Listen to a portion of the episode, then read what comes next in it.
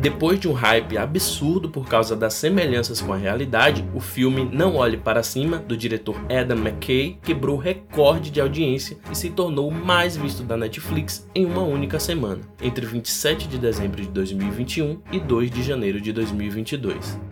Nos últimos dois anos, sabe quantas reuniões tivemos sobre o fim do mundo? Seca, fome, esse buraco de ozônio aí. Ah, isso é muito chato. Até os últimos dias de janeiro, já era o segundo filme mais visto da plataforma e é bem provável que você tenha assistido, visto publicações nas redes sociais ou visto os memes com Leonardo DiCaprio e Jennifer Lawrence, que são os atores principais. Eu acho que pela primeira vez temos um filme que 100% das pessoas viu. Vocês assistiram Não Olhe Pra Cima da Netflix? O Brasil está muito bem representado. Todo mundo calculou e falou: está vindo um cometa. Ele falou: não, está vindo não, cometa é comunista, invenção da China. Mas, para quem ainda não viu, a obra fala sobre a luta de uma equipe de cientistas, astrônomos, para convencer um governo negacionista e a própria população que tem um cometa gigante vindo para a Terra com capacidade de extinguir toda a vida humana. Tá, mas o que é que tem a ver o filme e a defensoria? Fica aí que nesse episódio do Levante 129 a gente vai falar sobre como o negacionismo afeta o serviço de assistência jurídica. Aliás, não olhe para cima é uma expressão bem sugestiva, né? Que lembra muito o problema da pirâmide de desigualdade no Brasil. A gente vê que muitos dos que estão no topo, que olham por cima, querem mesmo é que quem está na base continue de cabeça baixa, sem questionar, sem lutar pelos seus direitos. Não olhe para cima, seu lugar é abaixo. E mais, querem que ninguém olhe para o lado também, que ignore as pessoas com fome, a injustiça social, a exclusão digital e que não veja a falta que a assistência jurídica faz para aquela população que não tem nem noção que tem direitos para serem assegurados. Eu sou Lucas Fernandes e vem comigo que tá aberta a temporada 2022 do Levante 129. Levante 129! Melhor é esperar e avaliar. Esperar e avaliar? Essa é a pior notícia da história da humanidade e acabaram de nos ignorar. Eu não vou dar spoilers aqui, pode ficar relax, esse é só um trecho do trailer do filme. Vamos ter que espalhar essa notícia de um jeito ou de outro. É real e tá chegando. Agora, só o título já diz muito, né? Não olhar para cima quando está comprovado e visível que está vindo contra você algo capaz de te destruir é uma atitude no mínimo imprudente. Olha ele ali! Tem um cometa gigante disparando em direção à Terra! Consegue ver? Eu não consigo. Tem um saco na minha cabeça. O sucesso do filme não é à toa, porque é impossível assistir e não traçar um paralelo com a realidade do negacionismo. Principalmente aqui no Brasil, com tanta gente depois de dois anos de pandemia e mais de 620 mil mortes, ainda conjecturando que a Covid não matou. que há uma grande fraude generalizada dos obituários no sistema de saúde. Não tem, não tem Covid nenhum, porque não existe nenhum estudo falando, mostrando que aquele vírus ali existe, né? Não existe. Ninguém consegue provar isso. Por conta que o vírus não pode ser visto no, nem no microscópio eletrônico. É a verdade, não minto. E que a vacina não funciona, embora já esteja comprovada pelo próprio Ministério da Saúde a eficácia de todas as que estão sendo aplicadas no país, e esteja evidente a grande redução do número de mortes após a vacinação. As pessoas estão abrindo os olhos quanto a essa mentira de vacina, quanto a essa porcaria aqui que se chama. Isso não é vacina, isso é veneno para matar as pessoas. É mesmo, é? Bem, enquanto o filme mais hypado do momento é sobre o negacionismo, um dos assuntos mais polêmicos na mídia é sobre vacinar ou não as crianças contra a Covid-19. A preocupação dos pais com seus filhos, até mais do que com eles mesmos, é natural. Isso é algo comum e até instintivo. Então, se com os adultos o tema já despertou tanta animosidade de parte da população, era natural que houvesse alguma dúvida e resistência quando há tanta gente tentando desacreditar a ciência. Mas será que esse comportamento é algo novo aqui no país? Não. Convidamos o historiador, professor e membro do Instituto Geográfico e Histórico da Bahia, Jaime Nascimento, para nos explicar um pouco esse perfil. Esse comportamento antivacina negacionista não é uma coisa nova neste formato. Há, por exemplo, alguns grupos específicos que se negam a ser vacinado sobre qualquer hipótese, independente de qual seja a doença que se queira combater através da vacina. Exemplo, alguns grupos religiosos, como os Amish, uma das divisões internas do judaísmo, e eles não admitem qualquer tipo de intervenção de vacinação. Já houve nos Estados Unidos algumas regiões onde estão comunidades Amish em que surtos de doenças já superadas, como por exemplo meningite, voltou a acontecer por conta exatamente da negativa desse grupo de se vacinar, de vacinar suas crianças. Da mesma forma com a paralisia infantil, a poliomielite, outro grupo que se nega a vacinar é de alguns de entendimento naturalista radical que entendem que não devem ter vacinação, usar os antibióticos que existem na farmacologia tradicional. Eles só se interessam pelo que se chama de homeopatia ou de técnicas naturais, então não se vacinam. O que não tem a ver com esse episódio que estamos vivendo nos dias de hoje, em que de fato grupos ligados à direita e à extrema direita no mundo têm se colocado contra a vacinação, principalmente no que diz respeito à pandemia do coronavírus, a Covid-19. No Brasil, por consequência, tem acontecido também episódios de negação da vacina, negação da ciência. E aí são dois fatores. Um é uma ignorância, porque embora com toda a tecnologia, todo acesso à informação, há pessoas que estão na ignorância e há outras que se colocam do lado desse entendimento da não vacina por questões ideológicas, políticas, inclusive pessoas que ocupam cargos no governo federal e em governos estaduais, negado e feito campanha através do que se convencionou chamar de fake news ou notícia falsa. Inclusive, alguns especialistas, alguns médicos se colocaram, tanto né, membros do governo federal, que se denunciou haver um gabinete paralelo ao do Ministério da Saúde para orientar negativamente ao presidente da República sobre a questão da vacina e de todos os protocolos sanitários que foram preconizados pela Organização Mundial de Saúde. Jaime, essa questão de negar a vacinação por motivos políticos tem relação com a revolta da vacina, movimento anti-vacina que aconteceu no início do século XX no Brasil? A revolta da vacina é um exemplo disso, mas numa situação bem particular. Era ainda início da República, 1904, havia uma epidemia de varíola, pessoas morrendo em grande número, e o cientista, médico, pesquisador Oswaldo Cruz propôs ao governo retomar uma lei que já existia do meado do século XIX, que obrigava a vacinação de crianças. Então estendeu isso para toda a população, inclusive dando direito à polícia de ir junto com os médicos, entrarem nas casas e vacinar forçosamente as pessoas. Isso criou em primeiro momento uma revolta, né, dessa situação, polícia invadindo sua casa e de médicos vacinando à força, e depois caiu na apropriação política, uma tentativa de fazer com que o presidente da República, o Rodrigues Alves, renunciasse, porque havia o descontentamento da população. Então, a ideia é de fazer uma manipulação política desse descontentamento. Então, aconteceu essa revolta, que foi uma manifestação nas ruas, chegou a haver enfrentamento de polícia com, com pessoas, destruição de patrimônio público e privado, queima de bondes e uma destruição pela cidade do Rio de Janeiro. Na noite, entre 12 e 13 de novembro, houveram essas manifestações, novembro de 1904 o que não é a situação que encontramos hoje em relação ao negacionismo da ciência por parte de pessoas e de grupos no Brasil. Se for para mentir para você, se for para esconder o passado, se for para manter a ilusão de que dá para esquecer, prefiro viver sofredor, prefiro ser desmascarado. Prefiro... Aqui na Defensoria, a gente vê o quanto as equipes trabalharam na pandemia para defender o direito da população de se vacinar. Não tô lembrado, não. Basta passar lá no episódio 8 de Retrospectiva 2021 aqui do Levante 129 para você ver como foi intensa essa movimentação. Agora, como será trabalhar em meio a essa divergência? Eu não vou tomar. Atender pessoas anti-ciência. Se você virar um jacaré, que não acreditam nos estudos realizados pela comunidade científica e nem nas informações divulgadas por órgãos públicos da saúde e pela imprensa.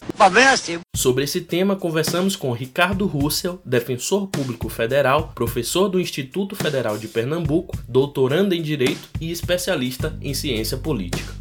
Doutor Ricardo, imagine que um assistido da defensoria, carente, recebeu várias mensagens no WhatsApp dizendo que não vacine seus filhos. Ficou com medo e resolveu acionar um defensor público. Ele quer pedir à justiça a dispensa da vacina para ele e sua família e que não haja consequências por causa dessa decisão. A gente sabe que a vacina contra a Covid-19 já é uma exigência para a participação na vida pública no mundo todo, né? Inclusive aqui na Defensoria da Bahia, para trabalhar, é necessário comprovante de vacinação. E para ser atendido também, exceto em casos de urgência. Agora, o que um defensor ou uma defensora podem fazer em um caso de um pedido como esse, doutor? É importante deixar claro que o papel da Defensoria Pública não é entrar com toda e qualquer ação que alguém requeira. Quando alguém procura a defensoria e efetivamente não tem o direito pleiteado, cabe à defensoria pública, de forma fundamentada, arquivar o seu caso e explicar por que aquela pessoa não tem direito. Isso, diga-se, é uma forma de dar acesso à justiça, porque você não vai ter acesso ao poder judiciário, mas vai ter acesso à justiça a partir do momento que tem conhecimento dos seus direitos ou da ausência de direito. Assim, quando uma pessoa procura a defensoria visando desrespeitar o estatuto da criança e do adolescente, eu entendo que cabe ao defensor público explicar o que diz o estatuto da criança e do adolescente, explicar o que diz as autoridades sanitárias e efetivamente arquivar o pleito da pessoa que não quer vacinar o seu filho. Importante mencionar o artigo 44 da Lei Complementar 80/94, que afirma que é uma prerrogativa do membro da Defensoria Pública da União deixar de patrocinar a ação, ou seja, de entrar com a ação, quando ela for manifestamente incabível ou inconveniente ao interesse da parte sob seu patrocínio, comunicando o fato ao defensor público geral com as razões de proceder. Vejo em relação a esse artigo na sua primeira parte, quando ele fala manifestamente cabível. É, no meu ponto de vista, uma ação que visa não vacinar criança quando assim for recomendado, uma vez que a própria lei, o próprio Estatuto da Criança e do Adolescente, que é uma lei protetiva, diz que essa vacinação deve existir. Quando um pai procura a defensoria em relação a algo envolvendo o filho, envolvendo uma criança, a defensoria tem como foco não o pai, e sim a criança, que é o grupo vulnerável que está ali presente. Então, o que deve ser analisado efetivamente não é o interesse do pai, muitas vezes baseados em informações não científicas, e sim o interesse da criança. Aqui eu abro um parêntese, porque muitos pais eles é, defendem que eles têm liberdade para definir tudo em relação aos filhos, mas essa liberdade efetivamente não existe, não existe de forma plena, existe de forma limitada. Assim, um pai não pode, por exemplo, optar que o filho não vai estudar. Ele é obrigado, a partir de certa idade, a matricular o filho na escola. Da mesma forma que um pai ou uma mãe não podem decidir se uma criança vai se vacinar ou não, quando assim for efetivamente recomendado. É, dou um alerta para quem é mãe, pai, professores, pelo amor de Deus, não desce esse nível, gente. As crianças, eles estão é um plano para matar a população, as crianças. A gente se reuniu, as mães, a gente tirou as crianças da escola. Não, nada a ver, irmão. Porque para a criança estar tá dentro da escola com máscara, é, com essas obrigações de vacina, é, é um pesadelo para a criança. É mentira! Eu dou uma dica os pais tirem seu filho da escola. No, God! Please, no! Se reúne com os professores que não aceita. Eu prefiro meus filhos a casa ensinando do que numa escola com essa ditadura sofrendo é uma opressão maligna. E outra, sabe a próxima que eles estão tramando? Vai ter um apagão geral no mundo inteiro. É mesmo, é? Foi descoberto, foi vazado aqui na Itália. Sabe o que as pessoas estão fazendo? Guardando comida. Porque falaram, no final final de janeiro, 31, não sei se vocês estão sabendo aí, diz que vai ter um apagão geral, geral. Eu não sei se é verdade isso.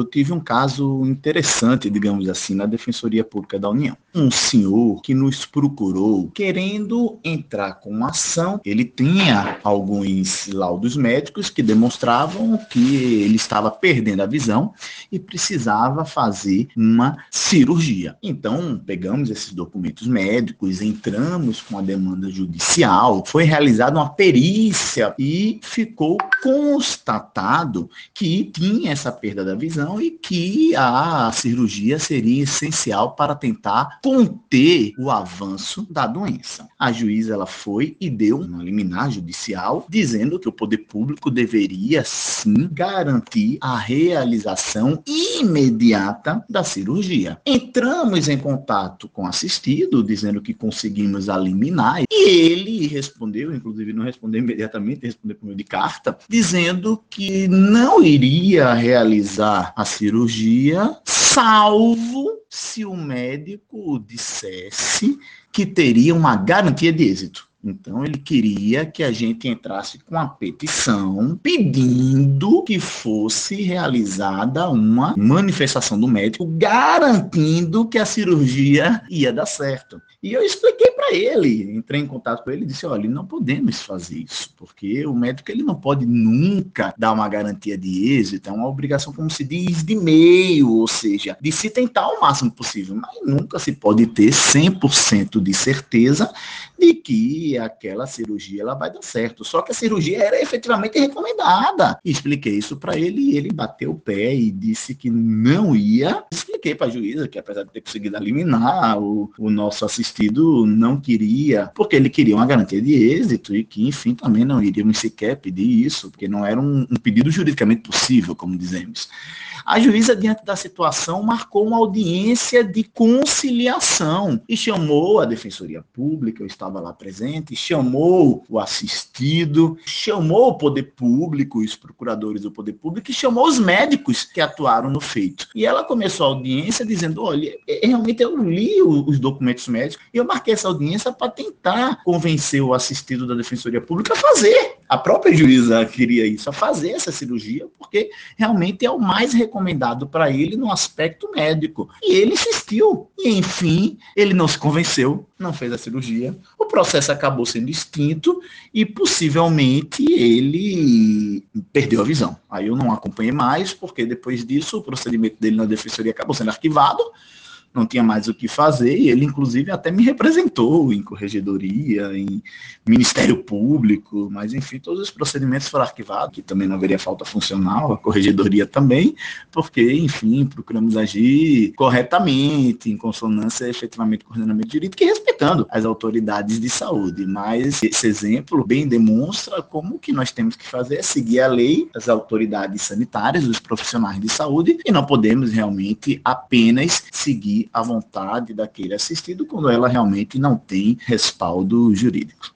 Eu posso contar aqui que a gente já teve cinco pessoas procurando núcleos de primeiro atendimento da Defensoria Pública para propor ações contra municípios que estabeleceram a exigência do passaporte vacinal para acessar alguns serviços públicos ou até alguns espaços públicos. Quem fala é o Defensor Público Geral do Rio de Janeiro e secretário-geral adjunto do CONDEG, Rodrigo Pacheco. CONDEG é o Conselho Nacional das Defensoras e dos Defensores Públicos Gerais. E felizmente, apesar do negacionismo dessas poucas pessoas, a Defensoria Pública do Rio de Janeiro teve uma posição institucional. Todos os defensores se recusaram a, a propor ação por ser uma demanda inviável e essa inviabilidade foi ratificada por mim, tornando-se um entendimento institucional de que não cabe nenhuma ação contra município ou estado para se obter anulação de decreto que estabeleceu a exigência do comprovante vacinal para acessar espaços públicos ou mesmo espaços privados. Mas é evidente que isso impacta o nosso dia a dia, porque outras pessoas poderiam ser atendidas na Defensoria Pública, mostra que ainda há uma força contrária à vacina, um movimento que felizmente é pequeno no Brasil pelo seu histórico de vacinação, mas que há pessoas que são influenciadas por esse discurso e além de não se vacinarem, elas buscam contrariar as regras estabelecidas pelo município, pelo estado também.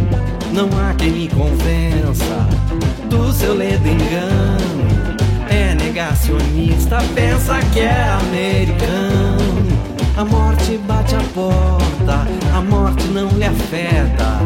É só uma gripezinha, meu físico é de atleta.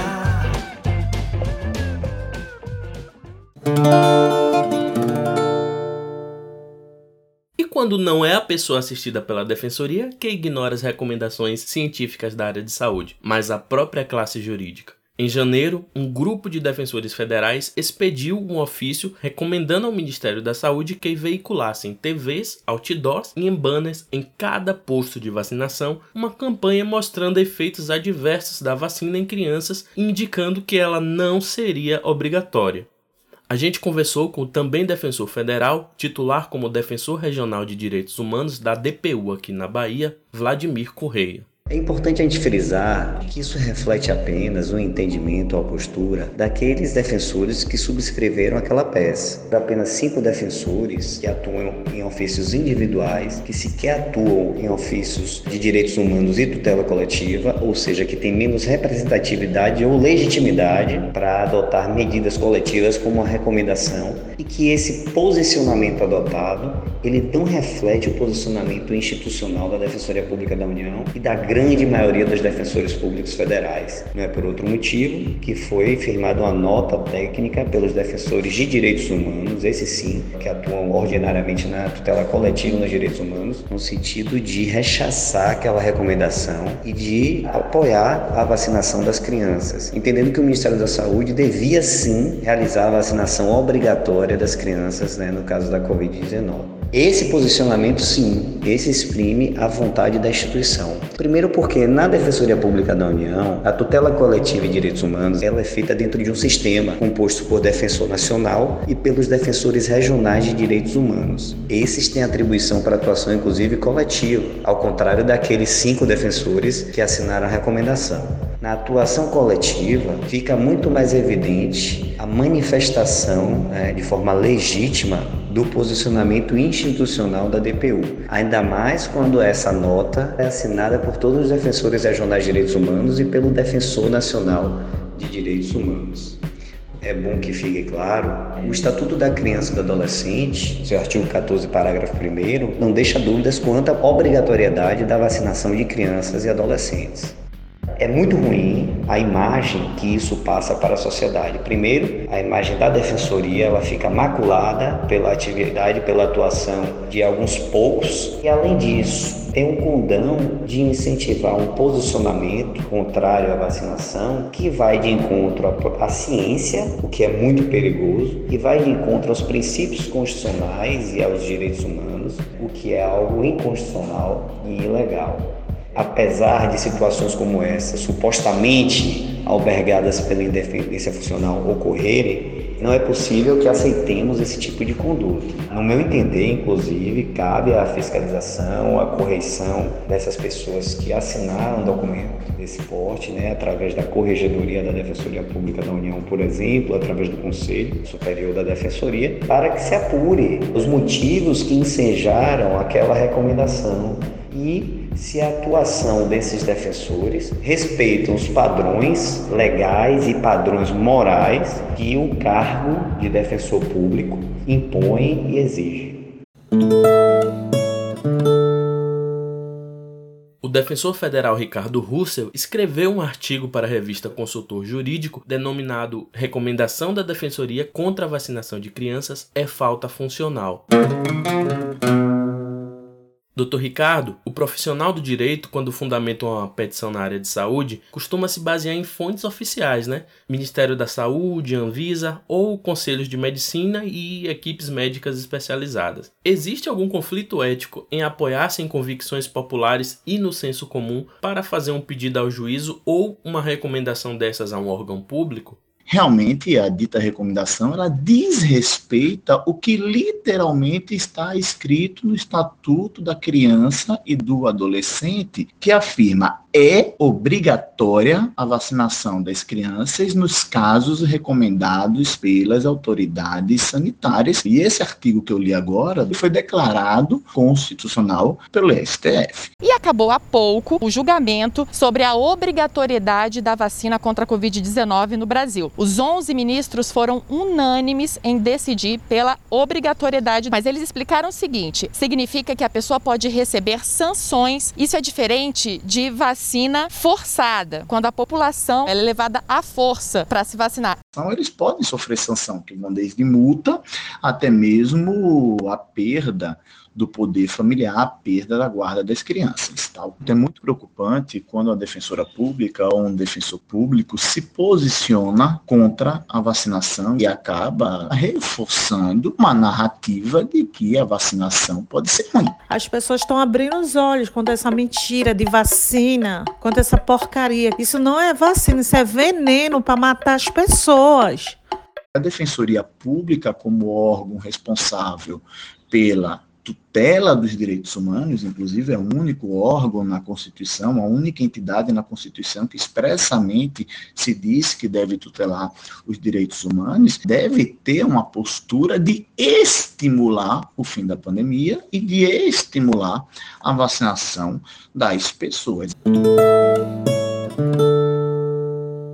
Além da DPU, o Conselho Nacional das Defensoras e dos Defensores Públicos Gerais, CONDEG, também pronunciou-se publicamente com uma nota de repúdio rechaçando o ofício dos defensores federais, inclusive contestando a falsa alegação de que a recomendação estaria sendo assinada por um membro da Comissão Nacional de Promoção e Defesa da Criança e do Adolescente. Aliás, nós também conversamos sobre o assunto com um membro da comissão aqui da Bahia. Eu me chamo André Lima Cerqueira, sou coordenador da Quinta Regional da Defensoria Defensoria Pública da Bahia, defensor público da Infância e Juventude e membro suplente da Comissão da Infância e Juventude do CONDEG. Então, como os membros da comissão atuam nacionalmente em casos como esse da vacinação infantil, que atingem o Brasil inteiro? O Conselho Nacional dos Defensores Públicos Gerais, ele possui comissões temáticas, eles reúnem-se, entram em consenso, pedem recomendações, mantém contato o tempo todo através de seus membros, seja através de e-mail, seja através de redes sociais, como por exemplo o grupo do WhatsApp. Mas o que é importante em relação a isso é o entendimento nacional unificado que se adota no âmbito das comissões temáticas de se expedir atos recomendatórios que sirvam, portanto, para unificar o entendimento da Defensoria Pública em todo o país. Por exemplo,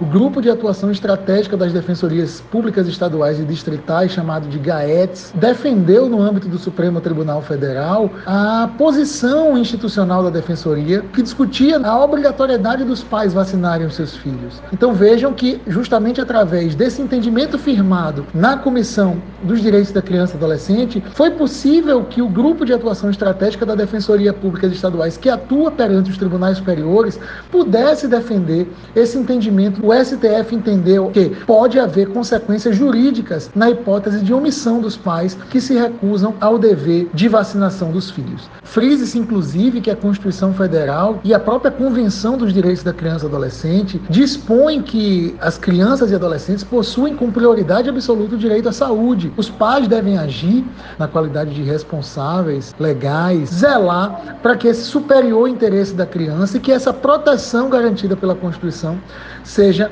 devidamente abrangida. Ao contrário do que tem sido defendido por alguns meios de comunicação, ela é uma exigência legal. Ela conta a previsão expressa no Estatuto da Criança e do Adolescente. O artigo 14, parágrafo 1 do ECA, prevê que é obrigatória a vacinação nos casos recomendados pelas autoridades sanitárias. É dever dos pais, sob pena de responder criminalmente por isso.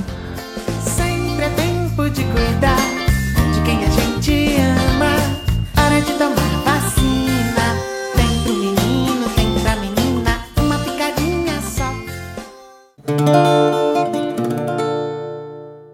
Quem tem medo de vacinação? Ah, é perigoso, nego treme nas bases. Tem uma pequena, mas barulhenta parte da população tocando o terror aí. Isso, aí é uma agenda da nova ordem mundial, uma agenda satânica. Eles estão querendo vacinar os filhos porque é um sacrifício ao Deus do mal, ao, ao demônio, ao, ao, Deus Baal, que ele toma, Deus Baal é um Deus do, do Antigo Testamento que ele comia criancinhas. E ele, esse, esse Deus ainda, esse esse ser maligno, ele ainda está querendo fazer esse sacrifício com os nossos pequenos, assim como fizeram com o rei Herodes, lá na época de Jesus, que Herodes mandou matar todas as criancinhas. Então, a cena está se repetindo. A vacina é experimental, ela não teve teste nenhum, nunca foi usada em seres humanos. Aliás, todos os ratos que tomaram a vacina e todos os macacos morreram todos em dois meses, já falei. Essa vacina, a finalidade dela é, é, é genocídio, é reduzir a população da Terra, porque tem muita gente, ninguém mais morre, porque não tem mais guerra, não tem nada, então eles têm que encontrar um meio de as pessoas morrerem. Eu sou inevitável.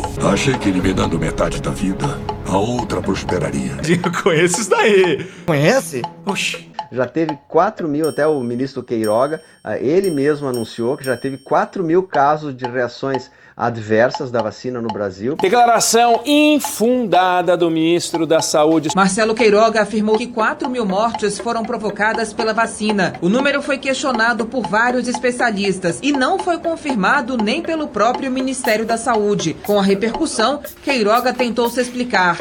Disse que se enganou mas o Brasil é um país que historicamente vacina bem. A revista National Geographic publicou uma reportagem mostrando que no passado o Brasil vacinou 10 milhões de pessoas contra a poliomielite em um único dia. E depois somos elogiados mundialmente por causa do Programa Nacional de Imunizações, PNI, criado em 1973 durante a ditadura militar. A integração com o SUS faz com que vacinemos muito mais que os outros países mas o número de vacinação está caindo de uma forma preocupante. No início de 2018, os dados disponíveis da cobertura vacinal da população infantil no país atingiam o nível mais baixo nos últimos 16 anos, quando pela primeira vez todas as vacinas indicadas a menores de um ano ficaram muito abaixo da meta do Ministério da Saúde, que prevê imunização de 95% caíram para índices entre 70% e 83%, o que aumenta muito o risco de retorno de doenças já erradicadas. Esses dados foram retirados do livro Vacinas e Vacinação no Brasil: Horizontes para os próximos 20 anos, uma parceria do Ministério da Saúde, da Fiocruz e do Instituto de Comunicação e Informação Científica e Tecnológica em Saúde.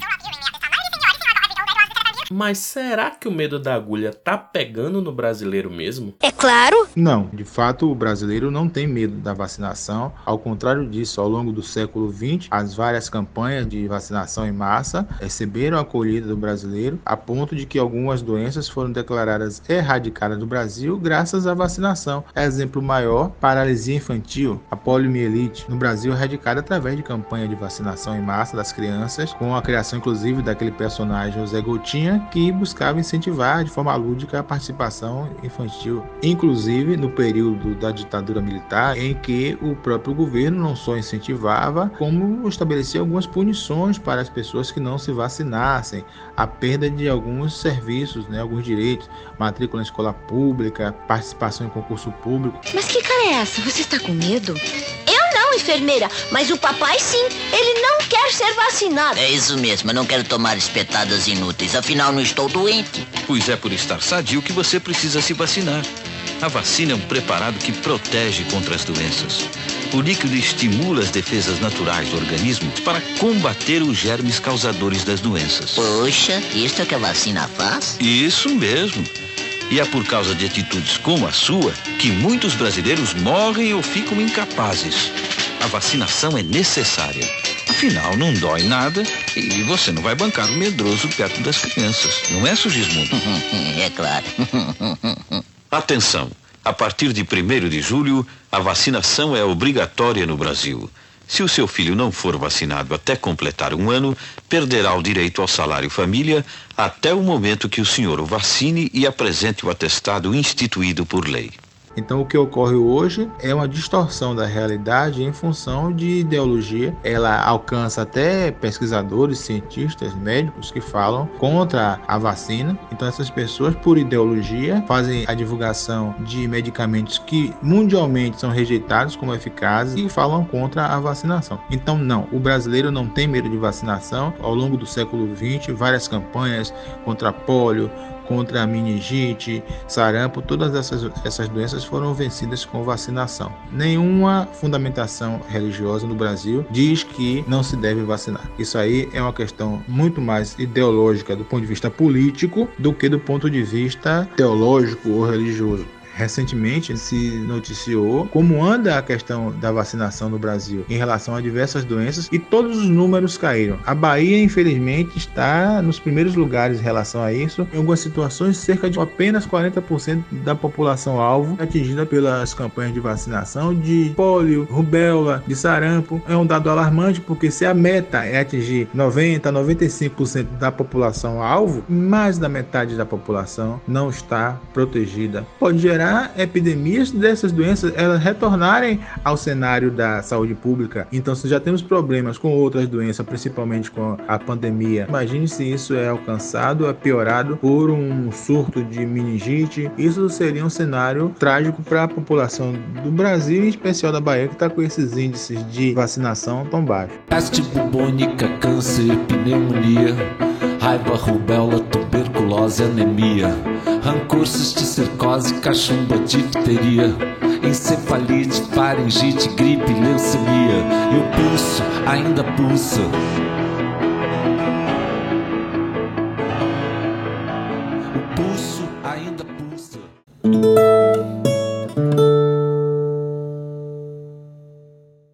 Para eliminar as dúvidas na cabeça sobre a vacinação, é importante conhecer a nossa própria história, né? Por isso, o professor Jaime nos ajudou e indicou também que conversássemos com a historiadora Cristiane Cruz. Ela publicou o livro A Gripe Espanhola na Bahia: Saúde, Política e Medicina em Tempos de Epidemia, editado pela Edufba e pela Fiocruz. Cristiane é doutora e doutora em História das Ciências pela Fiocruz do Rio de Janeiro. As epidemias de doenças transmissíveis resultam das crescentes interações humanas, das intervenções no meio ambiente, nas condições de produção, consumo, distribuição das provisões de água e alimentos, interferindo na natureza, construindo cidades, explorando o mundo, movimentando-se entre diferentes territórios, aglomerando-se em celebrações religiosas e ocasiões festivas, maior probabilidade de serem afetados por epidemias e pandemias. A crise sanitária pela pandemia de Covid-19 contribuiu para aumentar o interesse da sociedade por epidemias e pandemias do passado, dentre estas a gripe espanhola, provocada pelo vírus influenza A H1N1. Ficou conhecida na maior parte do mundo como gripe espanhola porque a Espanha logo admitiu a existência da epidemia e a notícia foi veiculada na imprensa, que não estava sob censura como nos países envolvidos na Primeira Guerra Mundial. Os estudiosos defendem a hipótese de que esta possa ter surgido nas fazendas de aves próximas aos alojamentos de soldados dos Estados Unidos ou na Europa nas trincheiras da guerra. Foi uma das mais devastadoras pandemias que atingiram a humanidade em março de 1918 e se disseminou pelo mundo, favorecida pela movimentação das tropas envolvidas na Primeira Guerra Mundial. Estima-se que até 1920 a gripe espanhola tem infectado um terço da população mundial e vitimado entre 50 a 100 milhões de pessoas em todo o mundo. Os primeiros registros da epidemia de gripe espanhola na Bahia datam de meados de setembro de 1918, depois que desembarcaram em Salvador passageiros do navio Demerara com sintomas da doença. Cidade portuária populosa, desigual, que se expande sem respeitar o meio ambiente, com patrimônio histórico e cultural atrativo para o turismo, Salvador teve que lidar com epidemias de varíola, febre amarela, cólera, gripe, dengue, dentre outras, desde o início da sua colonização. Quando a gripe espanhola despontou no Brasil e na Bahia, muitos julgaram que se tratasse da gripe benigna e sazonal que atingia periodicamente a população, sem causar transtornos. Quando a Covid surgiu, a gravidade da doença também foi minimizada. Muitos acreditaram tratar-se de simples resfriado, costumeiramente provocado pelos coronavírus. As epidemias e pandemias revelam reações e respostas semelhantes diante da necessidade de explicar, compreender a doença e responder ao evento epidêmico. É comum que o fenômeno se torne objeto de disputas políticas e ideológicas, o que pode dificultar o reconhecimento público e retardar a tomada de decisões, porque a epidemia pode trazer consequências negativas para a economia e colocar em xeque a competência dos gestores públicos para gerenciar a crise sanitária. Durante a pandemia de gripe espanhola, as autoridades demoraram a admitir a existência de uma epidemia por receio de prejudicar a já combalida economia do Estado. Enquanto a doença se espalhava pela cidade, fazendo inúmeras vítimas, os políticos estavam ocupados em eleger os culpados pela invasão e disseminação da doença. No caso da Covid-19, a OMS só reconheceu a existência da pandemia cerca de três meses depois que a notícia dos primeiros casos veio à tona. Autoridades de países como o Brasil e os Estados Unidos foram a público para declarar que a doença era banal, inofensiva, que em vez das medidas de isolamento social que eles consideravam ineficientes e prejudiciais à economia, seria mais produtivo alcançar a imunidade de rebanho através da contaminação geral. Durante a pandemia de Covid, tem que se lidar com a politização da pandemia, a negação da ciência e a disseminação de notícias falsas que atrasam a tomada de decisões e dificultam a adesão da população às medidas de controle e tratamento da doença. As respostas a uma epidemia também sofrem influência da capacidade de médicos e cientistas de identificar o patógeno e estabelecer a etiologia da doença. Durante a pandemia de gripe espanhola, as controvérsias em torno da etiologia da doença e a dificuldade em isolar o patógeno também contribuíram para retardar a tomada de decisões. Cientistas do Brasil e do mundo se preocuparam em isolar o agente etiológico a fim de prescrever remédios certeiros e desenvolver a grande arma da bacteriologia, a vacina. Contudo, o pesquisador precisaria cumprir uma série de etapas e procedimentos protocolares que demandavam tempo, enquanto que a epidemia se disseminava em velocidade desproporcional. Naquele período, apesar do avanço da ciência, a tecnologia disponível não permitiu isolar o vírus. Não havia, na época, equipamento com capacidade para tal. Para os médicos e cientistas que estavam começando a vencer as doenças infecciosas, a pandemia de gripe espanhola foi um golpe devastador. Durante a pandemia de Covid-19, o conhecimento científico e os recursos tecnológicos disponíveis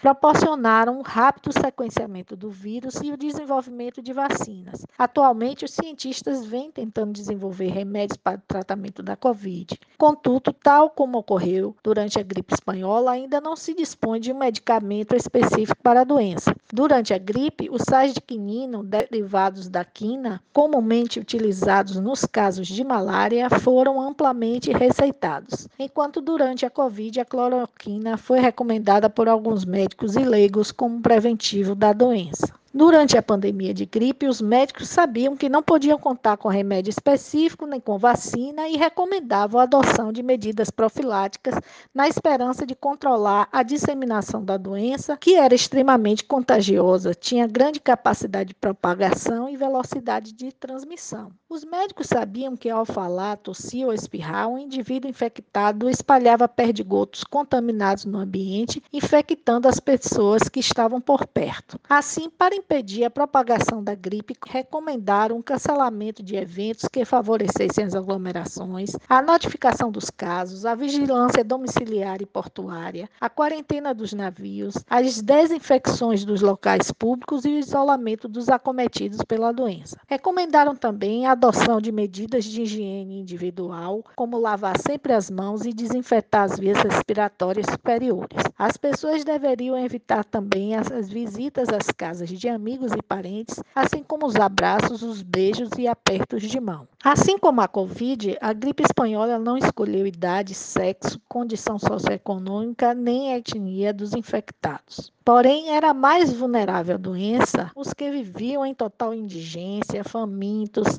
expostos às intempéries do tempo, a mendigar no centro da cidade, no comércio e na área portuária. Estavam em igual situação de vulnerabilidade os desempregados e os trabalhadores pobres, sem recursos financeiros, subalimentados, extenuados por longas horas de trabalho, vivendo aglomerados em espaços exíguos e insalubres, situados nos bairros operários do antigo Santo Antônio Além do Carmo, na Cidade Alta, que abrangia os atuais bairros do Barbalho, Baixa de Quintas, Lapinha, Liberdade, São Caetano, etc., ou como a Massaranduba, na Cidade Baixa, onde o número de mortes foi muito grande. Além destes, também não resistiam à infecção, indo a óbito por gripe, os que tinham o organismo enfraquecido por estado puerperal, doenças pré-existentes ou crônicas. Contudo, no mundo todo, observou-se um maior número de óbitos entre jovens adultos com idades entre 20 e 40 anos. Apesar de saudáveis, a reação do organismo desses indivíduos à infecção foi tão violenta que os levou à morte. É a chamada guerra de citocinas. Além da enorme perda de braços para o trabalho, isso resultou em um aumento significativo do número de órfãos, visto que muitas crianças perderam um ou ambos os pais para a gripe espanhola. As autoridades públicas da época consideraram que a capital da Bahia foi o lugar onde a epidemia foi menos mortífera e extensa. Segundo a estatística oficial, entre setembro e dezembro de 1918, 130 mil dos 320 mil habitantes de Salvador foram infectados e apenas 386 pessoas morreram em decorrência da gripe. Certamente não foram levados em consideração os registros de óbitos onde constavam a causa ao final da morte decorrente das complicações da doença e o grande número de pessoas que adoeciam e morriam de gripe sem que os médicos e as autoridades públicas tomassem conhecimento cimento.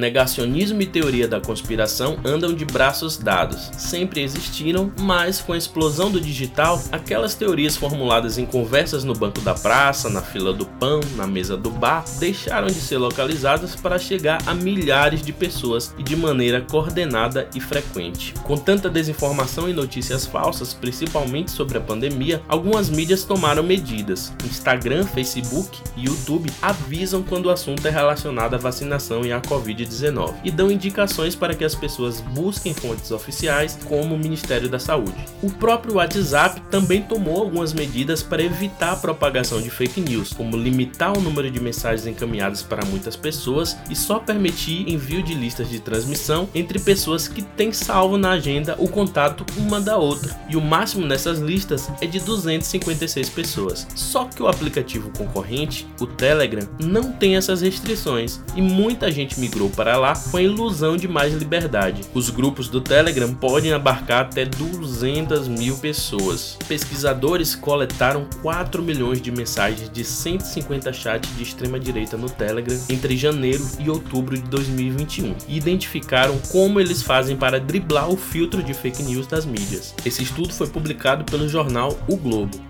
Como eles fazem? Pelo YouTube, eles ocultam o vídeo das buscas, postando como não listado e jogam nos grupos do Telegram. Ou seja, você pode procurar agora algo relacionado à Covid ou à vacinação e dificilmente vai encontrar um vídeo alarmista e conspiracionista no YouTube. Porque a maioria são de fontes jornalísticas ou canais verificados. Mas eles estão lá, no Telegram, nos grupos lotados de links para vídeos com teorias sobre a pandemia, apoio ao presidente Jair Bolsonaro e outros. Nos 10 meses monitorados pelos pesquisadores, o YouTube teve links compartilhados 440 mil vezes. Qualquer pessoa pode entrar em um grupo aberto desses e receber mensagens sem qualquer tipo de filtro. Nós, da equipe de comunicação da Defensoria, entramos em alguns grupos menores de perfil negacionista que agregam entre 10 e 20 mil pessoas cada um. É de lá que saem esses áudios com a voz alterada que vocês estão ouvindo aqui no Levante. Afinal, não queremos expor as pessoas comuns, mas mostrar como pensa essa parte da população que nega as informações oficiais e busca amparo em fontes alternativas e no contrassenso. Uma dessas mensagens que chamaram a atenção foi enviada no dia 27 de janeiro, em formato de perguntas e respostas. 10 mil pessoas visualizaram. Pergunta: para que servem as máscaras? Resposta: servem para humilhar a população e destruir cada um como indivíduos e nos tornar submissos. Nada tem a ver com vírus.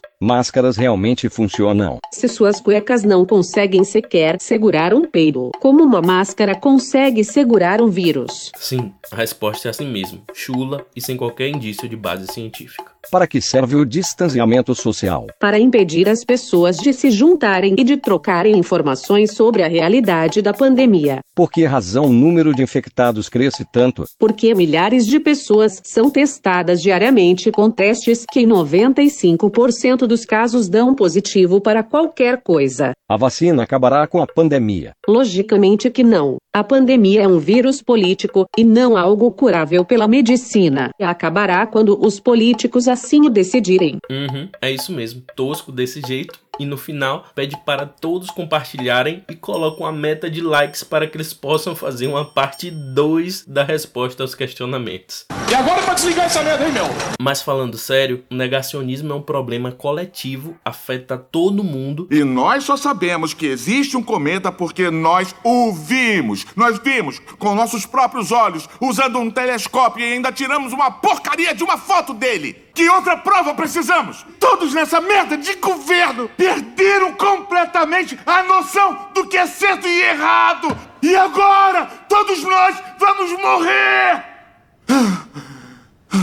Só que não afeta da mesma forma. Não é simplesmente todo mundo vai morrer, como no filme Não Olhe Para Cima. É, o negacionismo afeta especialmente as pessoas mais vulneráveis, que são o público-alvo da defensoria. E quando se trata desse público, existe também o negacionismo jurídico, que nega direitos fundamentais, mesmo estando previstos nas leis, na Constituição, nos acordos internacionais, mesmo tendo dados e estatísticas mostrando, por exemplo, que a prisão desenfreada não soluciona o problema da segurança pública, que a guerra às drogas só aumenta a violência. Na nossa rotina diária aqui na defensoria, fazendo um paralelo com o filme, me preocupa muito o negacionismo dos dados, especialmente na área de segurança pública, na área do sistema prisional, quando pesquisadores que se debruçam sobre esse tema há anos mostram que há uma epidemia de encarceramento no Brasil, nunca se prendeu tanto no Brasil e nunca as forças de segurança mataram tanto como agora, sem que os indicadores de criminalidade apontem para uma redução da violência. Mas mesmo assim, os dados e as pesquisas mostrando que aumento de encarceramento e aumento de violência policial não significa cidade mais segura, e mesmo a Defensoria Pública sustentando isso, buscando a redução do, do encarceramento das mais variadas formas, a gente percebe um verdadeiro negacionismo e eu iria mais além. Um outro negacionismo, e esse é bastante angustiante, é quando se constrói o discurso de audiência de custódia é sinônimo de impunidade. As pesquisas e os estudos que se debruçam sobre a audiência de custódia mostram que, na maior parte das vezes, e eu diria que no Rio de Janeiro, pelo levantamento, pelo monitoramento que nós fazemos, 70%, então a cada 10 pessoas apresentadas na audiência de custódia, 7 permanecem presas, só 3 são postas em liberdade, e aí se contrapõe isso a esse discurso de que a audiência de custódia é instrumento de impunidade, benevolência, quando na verdade os números mostram que a audiência de custódia ela prossegue na rotina de aprisionamento que existia antes dela, mas ela se tornou um instrumento fundamental do controle da prevenção da tortura e isso ela teve um impacto significativo e especialmente também para garantir à pessoa presa um contato imediato com o seu defensor, com o seu advogado, na presença de um juiz e de um promotor. Então é, é muito angustiante quando do outro lado o negacionismo reproduz o discurso de que se prende pouco no Brasil, de que a polícia não mata e de que a audiência de custódia é instrumento de impunidade.